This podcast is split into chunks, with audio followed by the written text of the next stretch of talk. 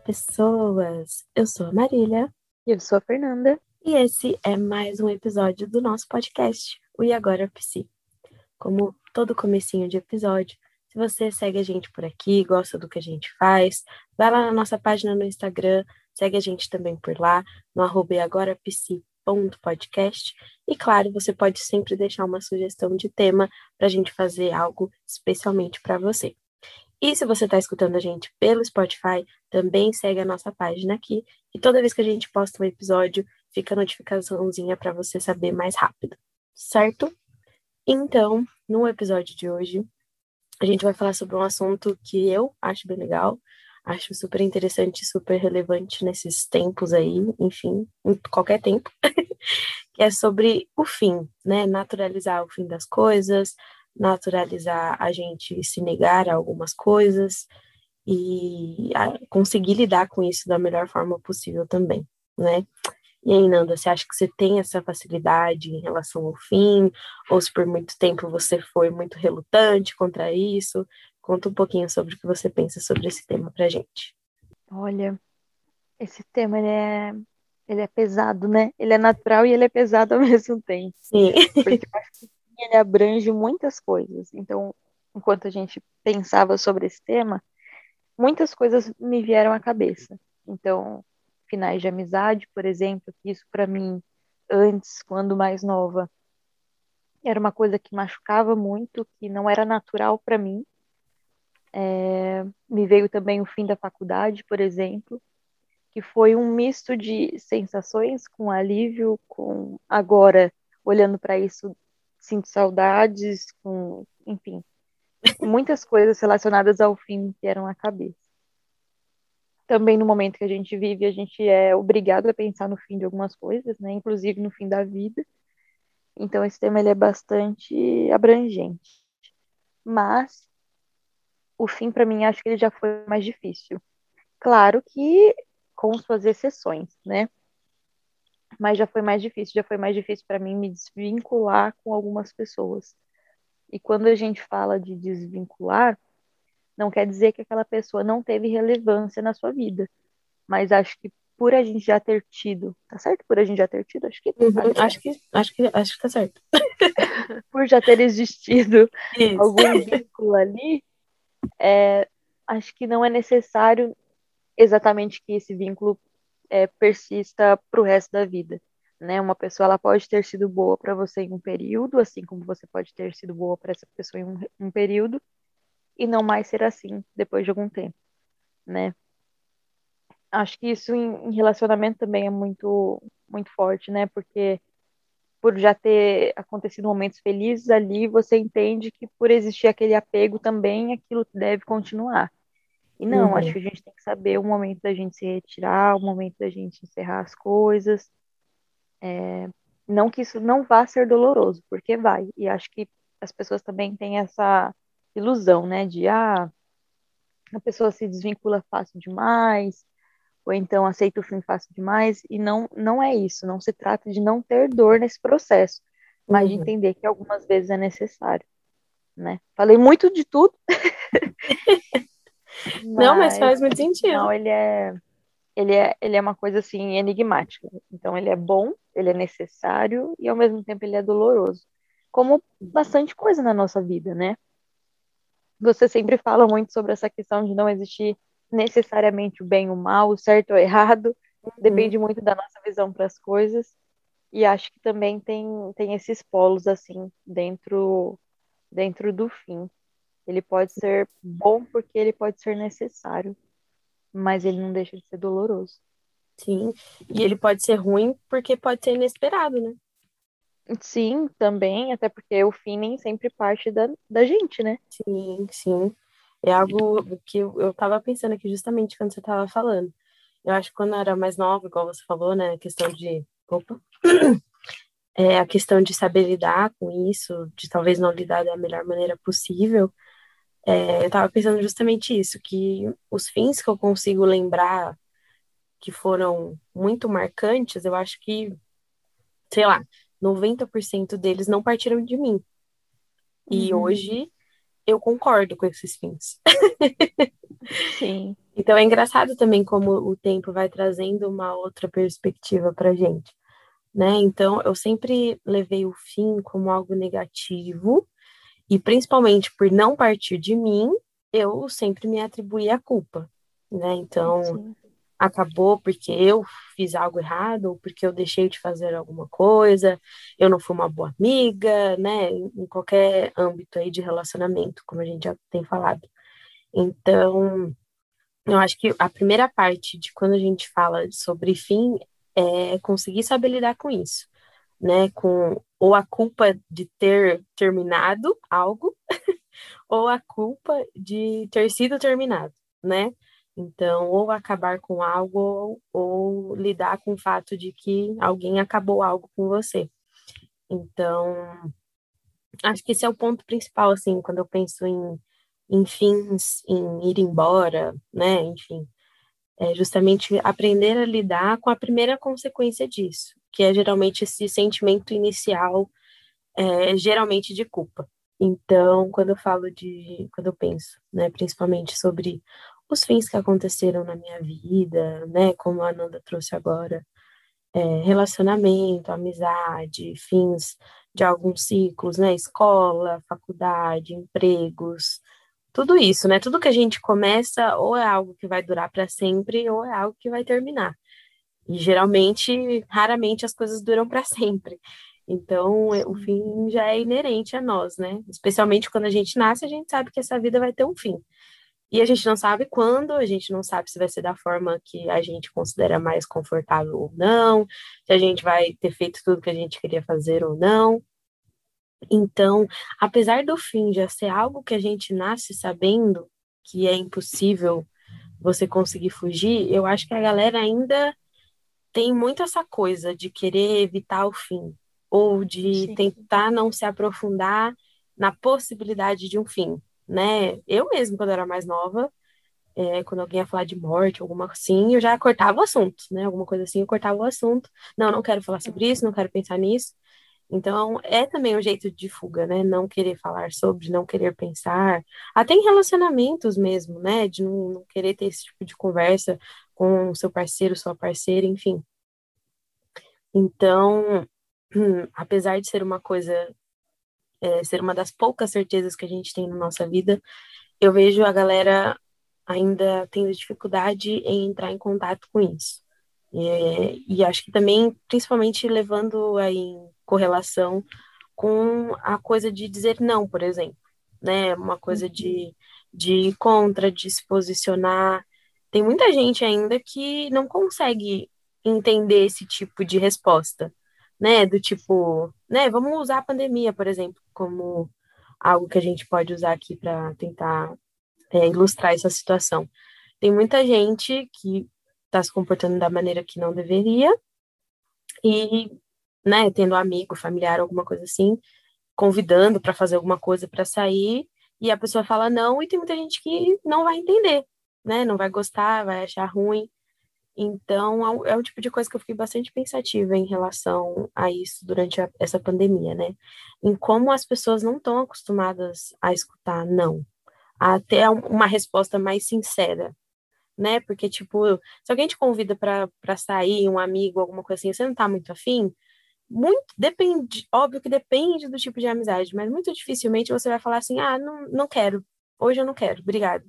Né? Você vai inventar alguma coisa, vai tentar fazer um discurso um pouquinho mais bonito, para a pessoa não ficar chateada, enfim. Então é uma coisa também que me incomoda, que eu acho que a gente devia deixar isso cada vez mais natural, né? Ou simplesmente não querer né? Se a gente, se alguém pergunta alguma coisa, a gente fala, não, não quero. Às vezes, geralmente as pessoas levam para um lado tão negativo, do tipo, nossa, não precisa ser grossa, não precisa ser mal educada, né? Sim.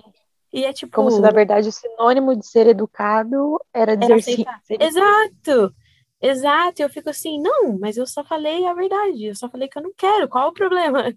Né? Tipo, eu preciso inventar uma desculpa, eu não posso simplesmente falar não, não quero né? E a gente sabe também quando a gente traz esses tópicos, sempre a gente pode encaixar questões é, em relação à mulher, né? Às desigualdades, aos assédios, enfim. Mas a gente está tentando abordar isso de um modo geral aqui nesse, nesse tema. É, eu fico muito pensativa em relação a isso, do porquê que as pessoas não conseguem aceitar é, uma resposta verdadeira, né? Óbvio que eu estou excluindo pessoas que né, vão ser grossas, mal educadas realmente, não só a interpretação. Mas é, não sei por que, que as pessoas preferem que a gente conte uma mentira, uma desculpa, do que a gente simplesmente chegar e falar, tipo, não, não quero, né? Eu tô trazendo esse discurso, mas eu sei que eu sou o tipo de pessoa que eu vou inventar alguma coisa, né? Dependendo com quem eu vou estar tá me relacionando. Então, talvez isso seja algo para a gente observar também, né? Que intimidade que eu tenho com essas pessoas? Que tipo de relacionamento eu estou criando, né? Será que são relações que eu consigo ser honesta, que eu consigo falar o que eu quero, o que eu não quero, que eu consigo dizer sim, dizer não, sem magoar, as pessoas vão entender. São coisas que a gente não pensa, né? A gente vai vivendo a vida normalmente e a gente vai saindo dessas situações que a gente não gosta, cada hora de uma forma diferente e dificilmente de uma forma mais direta, né, mais sincera. Então, acho que também o fim ele vai abranger todas essas coisas, né, a negação, né, o não, o não quero mais, o nunca mais, por exemplo, né. Então, são palavras que, como a gente já disse em outros episódios, a gente já atribui uma carga negativa. Então, consequentemente, muitas, muitas vezes as pessoas vão também ter um comportamento negativo em relação a isso porque a gente já é ensinado que essas coisas são ruins, então a gente precisa também ter esses sentimentos que a gente também já é ensinado que são ruins. Então, é muito complicado quando a gente fala disso, porque outra coisa que eu também percebo muito é que ultimamente eu tenho tentado me desvencilhar um pouco dessa questão, é que muitas vezes, ou por medo do fim, ou por medo de algum tipo de julgamento, as pessoas acabam aceitando menos do que elas deveriam, né? Elas acabam aceitando pouco. Então, elas acabam aceitando, sei lá, um relacionamento com pouco afeto, uma amizade que não tem, né, uma preocupação, não tem uma, uma ligação, uma relação boa, um trabalho ruim, uhum. uma situação, né, na família, por exemplo, justamente ou por medo disso acabar e ela não conseguir ter algo assim, ou por medo de que tem muita gente que nem isso tem, então eu preciso aceitar, né, essa forçação, essa obrigação. É uma coisa que eu percebo bastante também em relação a, a terminar coisas, por exemplo, ou a, muito, entre aspas, desistir de coisas, né, abrir mão de coisas. Eu acho que vem muito com essa carga de medo de não conseguir outra coisa, né, algo que você considere melhor, isso não tem como saber, só vivendo mesmo, como a gente sempre fala aqui, ou justamente por, pelo julgamento que você e as outras pessoas vão colocar em cima de você, né? Que é, nossa, tem gente passando fome e você aí saiu do emprego, tem gente é, triste porque acha que nunca vai encontrar ninguém e você tinha um cara que podia te, te prover de várias coisas e você achou melhor e você quis terminar esse relacionamento. É, então, é, é o tipo de coisa que mexe muito com o nosso psicológico, né? Sim, sem dúvida. E enquanto você falava, me veio uma, uma pessoa específica na cabeça que sempre me diz: é melhor você engolir um sapo do que o brejeiro inteiro. e é bem nesse sentido. Então, coisa então, do ah, mato, Fernanda. Coisa do mato, gente. Uma pessoa do sertão. uma pessoa assim da roça mesmo, aliás. É, mas é uma expressão que eu sempre ouvi muito é, em relação a muitas coisas, inclusive a trabalho, por exemplo. Né? Então, ah, melhor você engolir isso, porque em outro lugar talvez você passe por coisas piores. Não acho que as pessoas elas nos fazem esse tipo de comentário negativamente. Acho que é uma tentativa até de uhum, ajudar.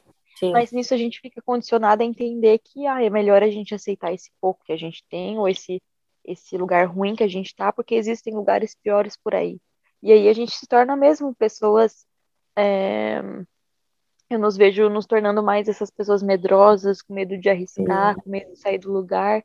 E aí a gente pode viver uma vida inteira aceitando pouco, né? Por medo de receber esse brejeiro inteiro. E não tem que ser assim, né? Acho que é uma coisa que a gente tem que modificar aos poucos. Porque a gente é realmente. Ou então, por exemplo, aquela coisa de ai, mas você está procurando um príncipe encantado? Não existe pessoa perfeita, né? Quando você sai de um relacionamento, por exemplo, que era um, um relacionamento ruim ou que você não era feliz. Então, as pessoas, elas, eu, eu vejo que muita gente é amada a viver com pouco ou a viver uhum. com aquilo que não gosta, por medo de não viver é, de modo nenhum, ou de não uhum. ter aquele relacionamento, não ter aquele trabalho. E às vezes, pelo menos essa é uma visão minha, mas é muito melhor você estar sozinha, é muito melhor você não estar naquele trabalho do que você ser uma pessoa adoecida, né? Porque você estar empregado, você estar em um relacionamento não é sinônimo de felicidade, né? E nem tem que ser, não tem que ser. A gente tem que ser responsável pela nossa própria felicidade, né? Mas por medo desse, desse estar sozinho ou de não ser bem sucedido, de não responder à expectativa dos outros, a gente sempre tem essa, essa ideia de que é melhor aceitar o que a gente tem do que perder, né? Do que aceitar o fim dessas coisas. Exatamente. E muitas vezes, é igual a gente está falando aqui, as pessoas acabam se privando de uma experiência querendo atribuir uma certeza a algo que não tem como a gente saber, né? Não tem como a gente saber que não, nada melhor vai vir, né? Que um relacionamento melhor ou que uma pessoa melhor, não tem como a gente saber isso. Então, né? A gente fica assim, que, até que ponto vale você sacrificar talvez uma vida mais gostosa, é, uma vida mais saudável, pelo simples fato de ter medo de não ter algo é, que talvez as pessoas à sua volta digam que você deveria ter, né? Muitas vezes nem você concorda tanto com esse pensamento, mas você acaba cedendo a essa pressão, né, da sociedade, dos seus amigos, dos seus parentes, enfim. Então, isso é muito triste quando a gente fala do fim, né? Porque é, ao invés de a gente tentar olhar esse fim como algo negativo, a gente pode sempre tentar olhar como uma oportunidade de começar algo, né? O fim significa necessariamente que alguma outra coisa nova vai surgir na minha vida. Então, é, a gente precisa também trabalhar o nosso olhar, né? Trabalhar a nossa perspectiva em relação a tudo que acontece na nossa vida. Porque eu, eu tenho a tendência né, a pensar assim, eu acho que as pessoas no geral, de já atribuir uma carga negativa às coisas, né? Do tipo, ah, é, eu vou tentar, não vou tentar tal coisa porque eu acho que não vai dar certo eu não vou fazer isso porque eu acho que não vai dar certo. Então, mudar um pouco o nosso pensamento em relação a como a gente encara as coisas que acontecem na nossa vida e como a gente encara o fim, né? É, muitas vezes, como eu falei, eu não queria o fim, mas depois que eu pude me conhecer melhor, que eu pude ter mais experiência de vida, que eu pude entender melhor o que eu queria na minha vida, o que eu não queria, é, eu consegui entender que esse fim, se ele não chegasse naquela época que chegou, provavelmente ele chegaria hoje, né? Provavelmente partiria de mim o fim. Então, muitas vezes a gente acaba arrastando uma situação, achando que, que as coisas vão mudar, que vão ser diferentes, e no final é justamente para ter o mesmo fim, né? Que é acabar. então, a gente acaba deixando muito as coisas para depois. E a gente repete isso muito nos episódios que a gente faz aqui, né? A gente fica sempre nessa expectativa de que uma hora vai mudar, uma hora vai ser diferente, uma hora as coisas vão acontecer, mas a gente fica parado esperando, né? A gente fica imóvel, a gente não se movimenta para nada disso acontecer e a gente fica esperando talvez o fim natural para querer justificar a nossa falta de ação, né? Então, ah, não deu certo porque tinha que dar errado. Então, é, porque muitas pessoas usam isso, né? Ah, Exato. aconteceu desse jeito porque tinha que ser. Né? Mas será? Mas será mesmo? Né? Será que se a gente realmente não deixar as coisas rolando naturalmente, uma hora elas vão ter o seu fim. E isso pode ser positivo ou negativo. Mas será que vale a pena você pagar para ver, né? Esperar para ver se não fazer nada vai dar um fim positivo ou um fim negativo? No meu ponto de vista, não, porque, como eu falei, a gente não sabe até quando a gente está aqui. E aí a gente vai esperar, vai esperar, vai esperar, e aí vai ter uma hora que talvez o nosso tempo aqui acabe e a gente não fez nada é, para tentar mudar um pouquinho o rumo das coisas na nossa vida. Então, assim, gente, se tem algum conselho, eu acho que a gente pode dar, é justamente a gente, a gente voltar a trabalhar nessa reflexão né? De se olhar, de saber quem você é, o que você quer, o que você pretende com a sua vida, o que você gostaria que acontecesse no futuro e o que você pode fazer, né? Quais as habilidades, os, os planejamentos, as estratégias, enfim, que você pode fazer na sua vida para que esse futuro que você idealiza é, esteja cada vez mais próximo, né? Sem medo. Óbvio que a gente vai ter medo em alguns momentos, sim, mas o ter medo não significa que necessariamente a gente precisa desistir, a gente precisa abrir mão, né? A gente pode fazer tudo isso com medo. Eu vivo falando essas coisas para vocês. Vocês sabem muito bem quem acompanha aqui os episódios que eu tenho questões de ansiedade, né? Eu já fui diagnosticada com isso. Eu morro de medo de avião, eu morro de medo de, sei lá, apartamento, elevador. E eu faço essas coisas, né? Apesar de eu ter medo, eu já viajei de avião. É, se eu precisar entrar em algum prédio, alguma coisa assim, eu vou. Porque apesar do medo, eu sei que eu tenho algo a ganhar, né? Se eu seguir em frente. Porque se a gente ficar parado no mesmo lugar, nada vai acontecer. Então, a gente seguindo em frente, alguma coisa de bom, mesmo que seja algo talvez é, menos significativo do que as coisas de ruim que podem acontecer, mas alguma coisa de bom vai acontecer, né? Algo positivo eu vou poder tirar dessas experiências, do que me privar de viver a vida, né? De conhecer lugares ou de ter novas experiências, justamente por ter medo. E óbvio, gente, eu tô falando disso porque, né? Fiz terapia, eu tenho, né? Fiz tratamento, eu sou psicóloga, eu tenho acompanhamento, enfim.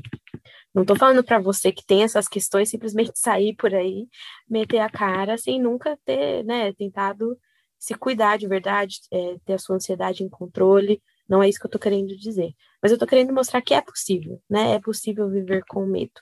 Eu sou a experiência viva disso. então, é, por mais mórbido que pareça às vezes, é, é real, né? Eu vivo com medo constantemente, mas eu vivo porque não faz sentido, né? Eu ter medo de perder as coisas, eu ter medo de não viver mais, e isso me impedir justamente de viver a vida, né? De, de construir memórias boas. E sempre, né, gente? A gente não tem garantia de que vai dar certo, mas a gente também não tem garantia que vai dar errado. A gente precisa se abrir para as possibilidades para saber no que, que vai dar. E se der errado, outras possibilidades vão abrir, né? Não existe um caminhozinho fechado. Então, independente do que a gente escolha, estando certo ou não para aquele momento, uma hora a gente vai conseguir um caminho menos aí tumultuado, menos com pedrinhas, com menos obstáculos. E apesar do medo, a gente precisa continuar caminhando, né? Cair faz parte, é, se machucar faz parte, achar que não vai conseguir mais andar e caminhar faz parte, mas a gente também consegue se adaptar, a gente consegue aprender, a gente consegue se transformar, mas a gente precisa querer e, óbvio, agir em cima disso, né? Não dá só para querer e não fazer nada a respeito. O querer não é uma ação, é só um desejo. Aí a gente precisa agir a partir disso, certo? Bom, então é com essa reflexão, ou com essas várias reflexões, que a gente termina o episódio de hoje. Como sempre, espero que vocês fiquem aí com essas questões borbulhando na mente de vocês, pensando, criticando, né, se criticando, se analisando, enfim, tudo que vocês já estão cansados de saber, ou que vocês já sabem, cansados de saber, espero que não, porque a gente gosta de ter vocês aqui com a gente. então, a gente se vê no próximo episódio. Até lá. Um beijo. Até o próximo episódio. E não esquecendo, caso precisem sair, usem máscara e usem álcool. Até mais. Tchau, tchau. Usem álcool. Álcool em gel, gente? É isso. Beijo.